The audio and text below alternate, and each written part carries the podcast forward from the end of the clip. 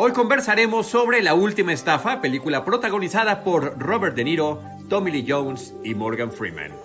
Bienvenidos a Cinemanet. El cine se ve, pero también se escucha. Cinemanet. Charlie del Río, Enrique Figueroa, Rosalina Piñera, Diana Su y Deidali Gómez.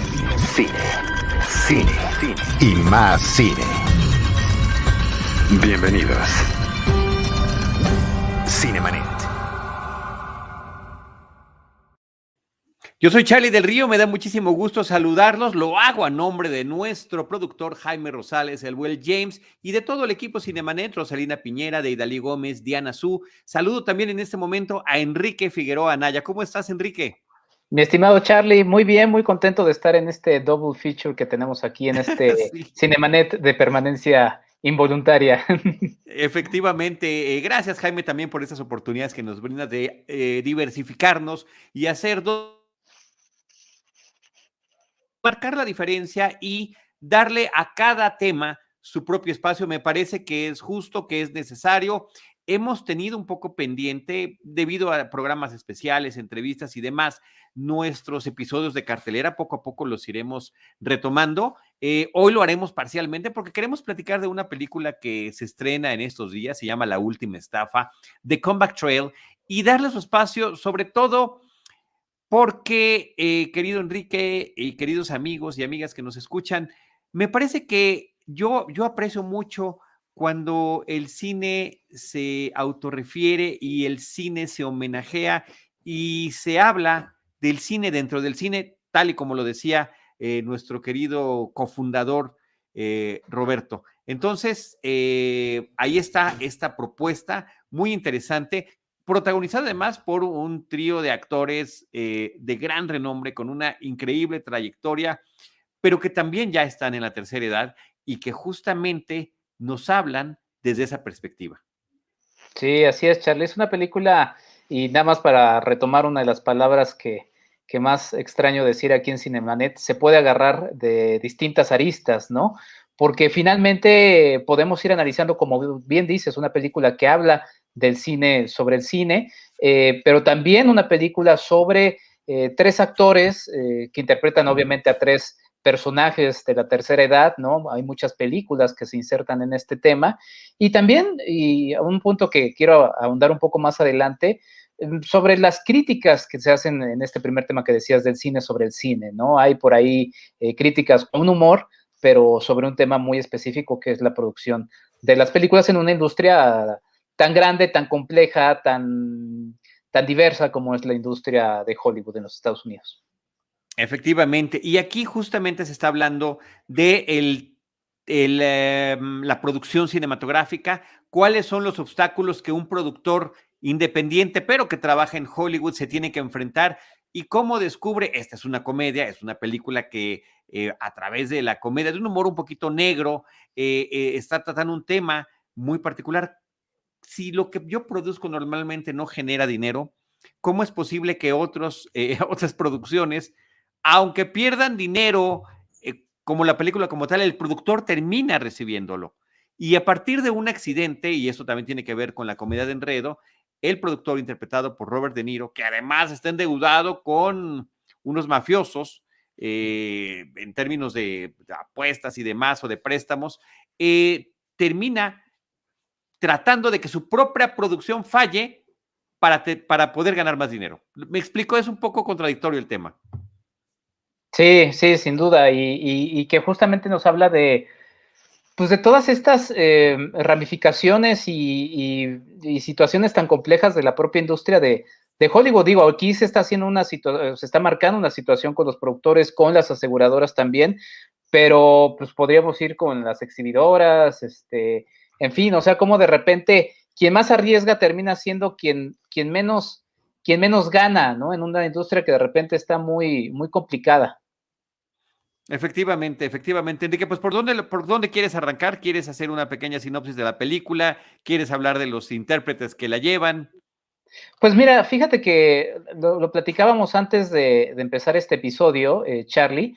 Em, la actuación de Zach Braff, ¿no? Quien es este este actor que ubicamos muy bien por su papel en, Scrubs, una serie de televisión que a mí era bastante tonta, pero a mí la verdad es que me daba bastante risa de repente asomarme a ella. Me recordabas de la dirección de Zach Braff en, Garden State y también, y quizá por ahí también podríamos hablar, ya dirigió también otra película llamado eh, Going in Style, un golpe con estilo, en donde también aparece Morgan Freeman, está Michael Caine y, finalmente, pues es una película de igual, de hombres de la tercera edad que, eh, por así decirlo, encuentran una segunda, eh, o ya no sé qué en oportunidad, ya seguramente han sido muchas oportunidades las que han agarrado en la vida, pero, pero también un poco como para reivindicar, no es solamente ya, adiós, eh, bye bye, tercera edad, no, o sea, es una forma de demostrarse a sí mismos que están más vivos que nunca, que creo que termina siendo también parte de la premisa de la propia película La última gran estafa. No, absolutamente. Eh, justamente algo de que lo que está rescatando la película es no nada más en la vida real los actores que le están interpretando están en esa edad y por supuesto que ha significado retos para sus propias trayectorias, sino estos personajes que están encarnando un mafioso que efectivamente sigue siendo el jefe, pero bueno, pues le vienen pisando los talones quienes vienen detrás de él. El productor, ese es, Morgan Freeman, el, el productor que, interpretado por Robert De Niro, que trata también de llevar a, pues es una, son películas velas que está produciendo, eh, quiere seguir en ese negocio, además quiere que trascienda en la familia, por eso es que su sobrino está trabajando con él en esto, prácticamente obligado porque finalmente pareciera que no es lo suyo. Y el otro aspecto eh, que eh, tiene que ver con un actor, un actor que ya está inclusive viviendo en un asilo, eh, que ya está, tuvo sus momentos de fama, interpretado por Tommy Lee Jones, me parece que lo hace fantástico.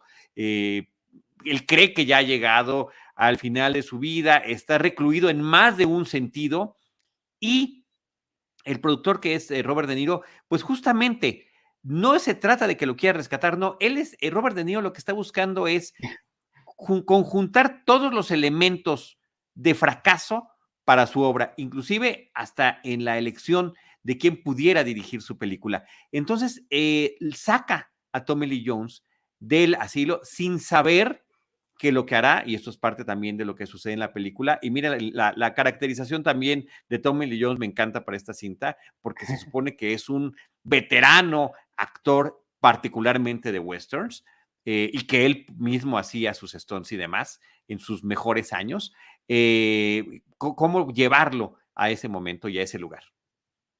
Sí, sí, sin duda. Eh, y, entonces estos elementos que dices, eh, pues también se confluye uno muy particular que termina siendo el pegamento de toda esta historia, que es el amor al cine, Charlie, es el amor al cine. Se ve reflejado en, las pues varias referencias fílmicas que están ahí presentes, pero todos los personajes justamente en estos elementos que dices, como que agarra el personaje de Robert De Niro, este productor, pues todos los ingredientes para que su película falle, pero justamente ahí está lo, romántico del asunto, ¿no? Eh, y, sin que sea esto un spoiler, ¿no? Eh, de estos personajes terminan enamorándose o, alegrándose de que pues nadie en, esa industria les iba a dar esas oportunidades y este hombre que lo que quiere es que termine siendo algo contraproducente, pues termina logrando el efecto contrario, pero, pero también es una lección de amor a, al cine, ¿no? Ubicada la película en los 70, por cierto, también es interesante el rol que pudiera tener una mujer directora para la selección de la película en un acto clarísimo de misoginia que tiene la cinta. Él decide, claro, quién va a fallar con él, la mujer. Y justamente eh, creo que ahí es una lección importante y que le da vigencia a este tema, eh, que, sea la elegida y lo que la mujer directora logra con este producto. Creo que no podríamos, Enrique, platicar de esta película sin uno que me parece que es un referente fundamental. Y me refiero a, eh, a, una obra de Mel Brooks que ha sido llevada en un par de ocasiones al cine, también como obra teatral, que se llama Los Productores, eh, que es una sátira, que es humor negro y que justamente tiene básicamente la misma premisa. Eh, un productor venido a menos, descubre que si la obra que va a estrenar, si presenta un nuevo proyecto y la obra falla, pues terminará recibiendo más dinero que lo que pudiera recibir si la obra es un éxito y empieza justamente a juntar todos estos elementos. Gene Wilder era el protagonista en la película original y después hubo un remake eh, algunos años después. Y me parece que ese humor muy particular eh, de Mel Brooks, en este caso autoparódico, autoparódico hacia la producción teatral, eh, también vista desde el punto de vista fílmico, aplica aquí con otro estilo y en otro gran homenaje al género del western. Inclusive el título original de Comeback Trail que es el camino del regreso, el camino del retorno. El trails pues son los caminos, los, pequeños caminos que había también en, y se siguen llamando así, los caminos a campo traviesa, eh, los pequeños caminos que se, pueden, que se pueden forjar. Y aquí se está forjando involuntariamente el regreso de un género, el regreso de un actor y el regreso de una serie de, de personas involucradas con el quehacer cinematográfico que pensaban que sus mejores días ya habían terminado. Exactamente, y también como, como lo mencionaba, pues esta serie de, películas, la ya mencionada Un golpe eh, con estilo, en donde habría que hacer también un, estado de cuántas películas de estas las termina protagonizando Morgan Freeman y en cuáles de esas termina siendo pues, muy, muy similar físicamente, ¿no?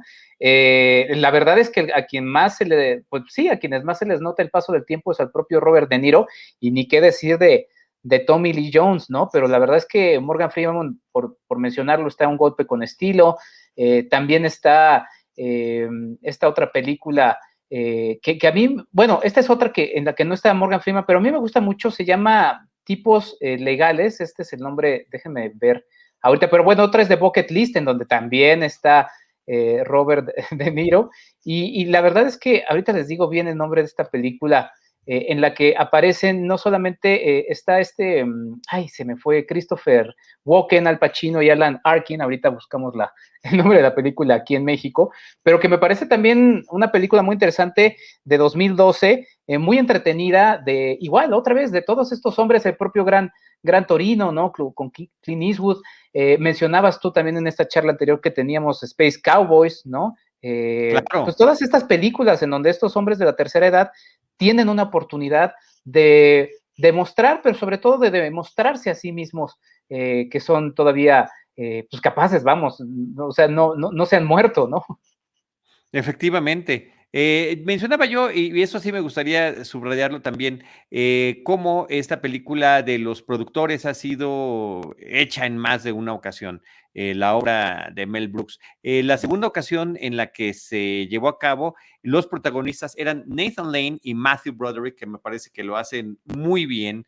En la cinta, Will Ferrell aparece en, en, un papel muy divertido, que debería ser además el más políticamente incorrecto que nos podamos imaginar y que funciona. Y eh, también mencionar, Enrique, otro tipo de películas que han hecho esta oda al cine a partir de el cine dentro del cine, pero con malas producciones dentro de ese cine. Por supuesto que una de estas películas indudablemente es eh, dirigida por Tim Burton, también la recordábamos hace ratito, que es Ed Wood, eh, hablando sobre el que se menciona como el peor director de la historia del cine, el director de Plan 9 from Outer Space, que justamente es lo que va narrando la película, pero también tiene tanto entusiasmo que logra rescatar en este caso a Bela Lugosi, sacarlo eh, justamente de, la adicción, del aislamiento, del confinamiento en el que él mismo se había metido y darle un nuevo aire para que protagonice o participe en una producción eh, fílmica. Otra película que también se podría asemejar a este tipo de humor y únicamente para que tengamos este tipo de referentes y saber a qué nos estamos enfrentando, se llama Bowfinger. Bowfinger en, en México le pusieron el director chiflado, una película con Eddie Murphy, y con Steve Martin, que también me parece muy divertida porque Steve Martin es este director pésimo, malísimo, pero, que rebosa de entusiasmo, al igual que Ed Wood, y que quiere, a través de una serie de tranzas, eh, conseguir los props, conseguir al equipo. Eh, tiene un gag simpático, a mí me parece simpático porque pues es, es irónico, es también humor negro, termina para tener eh, obra de mano barata, se va a la frontera y recibe directamente a migrantes que terminan convirtiéndose en destacados y, muy especializados eh, miembros del staff de producción fílmica, ya empiezan a hablar de referencias, de, de películas y tipos de fotografías y demás, y que finalmente él va forjando. Creo que son películas Enrique, que podemos emparentar en este tipo de humor y en este tipo de amor al cine. Sí, sin duda, y quizás sumaría también para tener algo de, México. Por cierto, nada más la referencia de la película que les mencionaba nos lo pone por aquí Jaime, Por los viejos tiempos, película que la pueden revisar en Prime Video, por cierto, se llama en inglés Stand Up eh, Guys. Y sí, la de Juan Orol también, una película, El Fantástico Mundo de Juan Orol, también un, personaje similar a, a Ed Wood. Eh, qué bueno que haces mención a la película de Ed Wood, que además, por cierto, y curiosamente es una de las películas, pues también menos mencionadas de, Tim Burton, porque tiene otras películas más, eh, más célebres, pero yo creo que es de sus mejores películas, la verdad, y es una carta de... sí, perdón que te interrumpa, completamente de acuerdo. Es una de mis Tim Burton es uno de mis directores favoritos y esa es una de mis películas favoritas de él. Sí, sin duda, la verdad es que tiene cosas muy, muy bonitas. Ahorita me iba, ya me autocensuré porque iba a decir, es una carta de amor al cine. Me acordé de saludos a, Ale Castro, que, la otra vez estaba quejando hace algunas semanas de que ya, por Dios, eso de una carta de.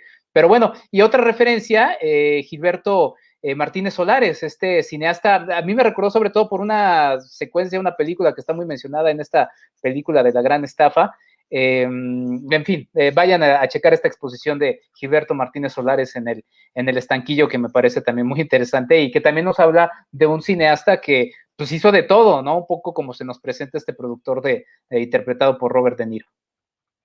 Sí, completamente, completamente de, acuerdo contigo en lo que estás mencionando. Y creo que también no estaría de más, eh, Enrique, mencionar eh, a Quentin Tarantino. Él tiene esta película, pues que fue su más reciente, que a mí me parece es excepcional, que es Había una vez en Hollywood, Once Upon a Time in Hollywood, está ubicada más o menos en el mismo periodo de tiempo. efectivamente, hay que decirlo claramente, Había una vez en Hollywood de Tarantino tiene muchísimo más eh, trabajo cinematográfico, de guion. Es otro tipo de película, pero ubicada en el mismo tiempo, que está mejor, pero finalmente también se refiere a esto, a la forma en la que estamos percibiendo cómo se producía cine en aquella época.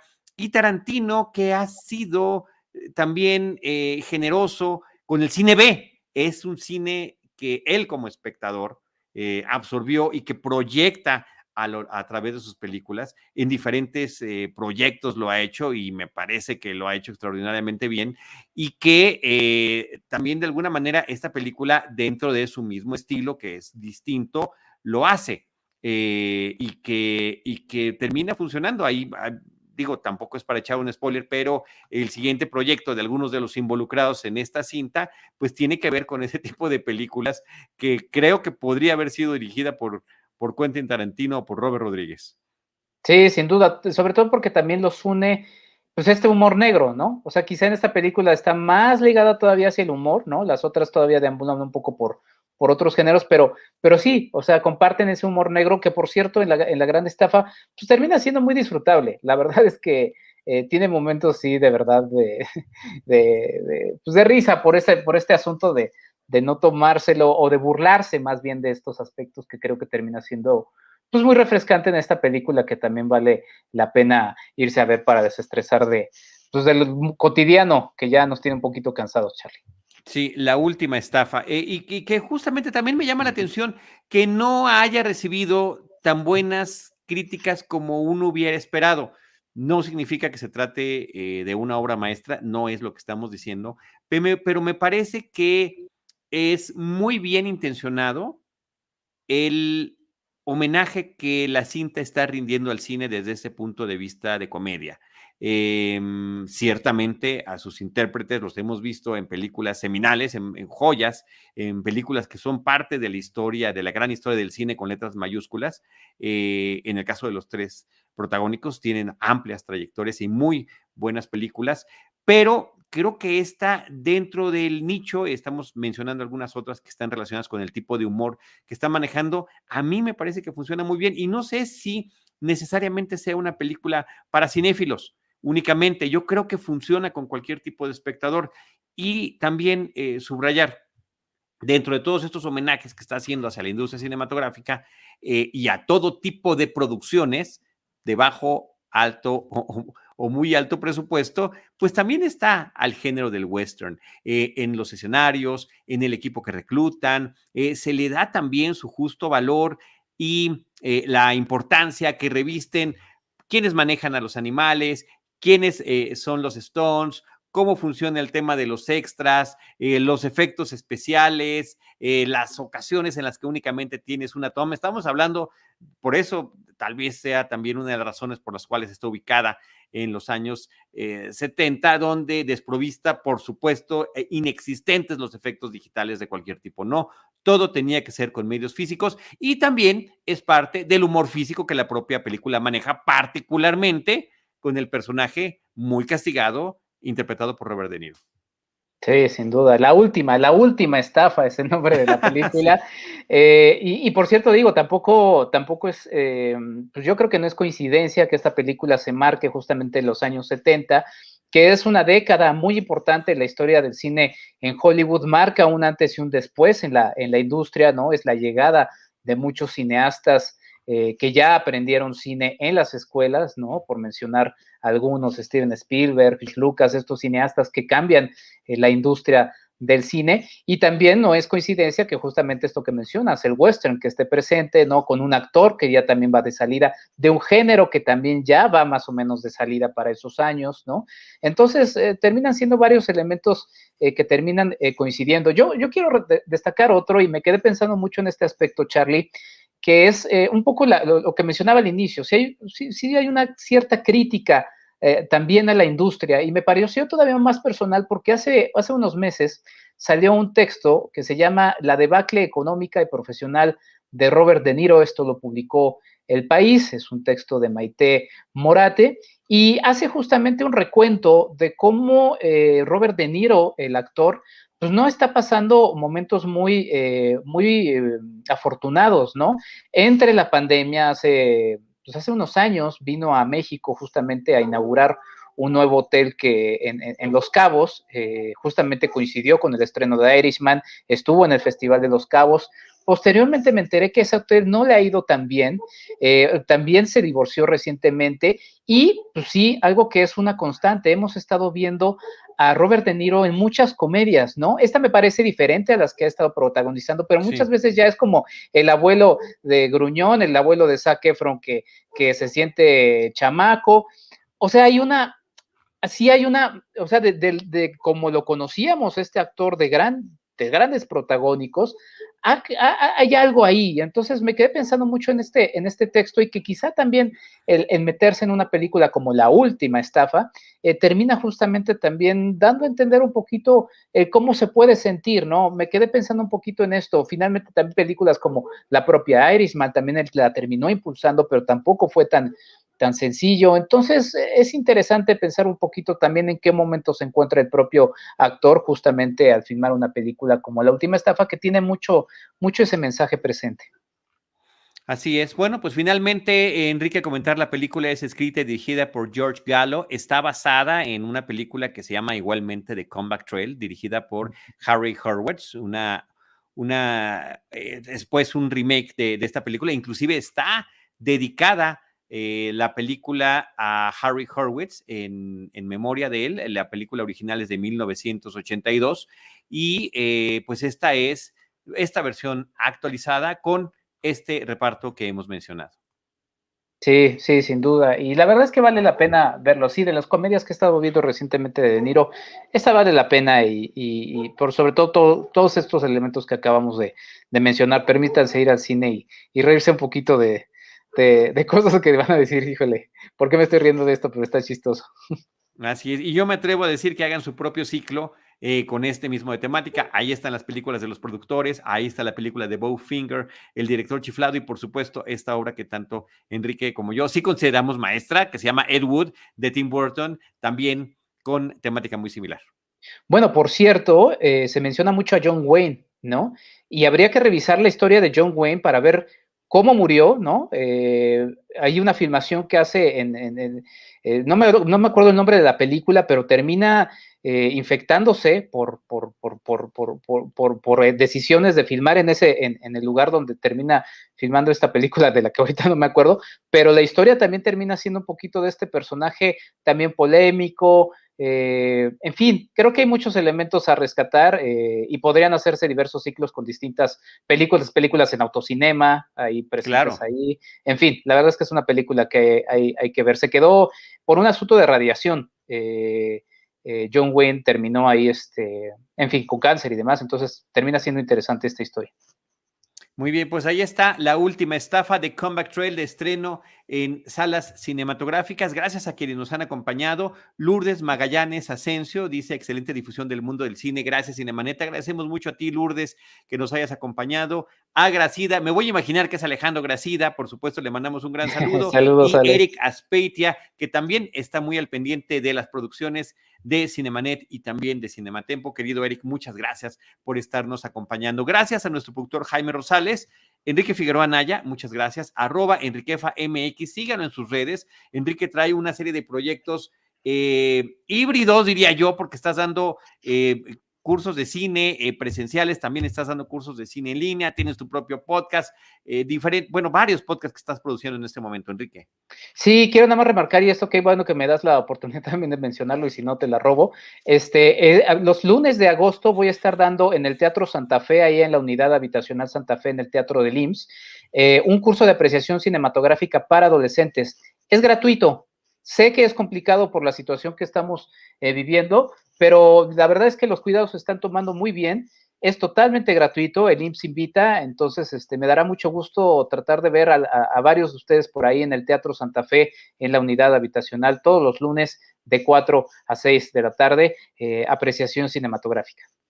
Ahí está, y por supuesto en las redes de Cinemanet y también en las redes de Enrique eh, Figueroa, Enrique FMX, ahí van a poder ustedes encontrar la información y acompañarlo presencialmente con súper sana distancia.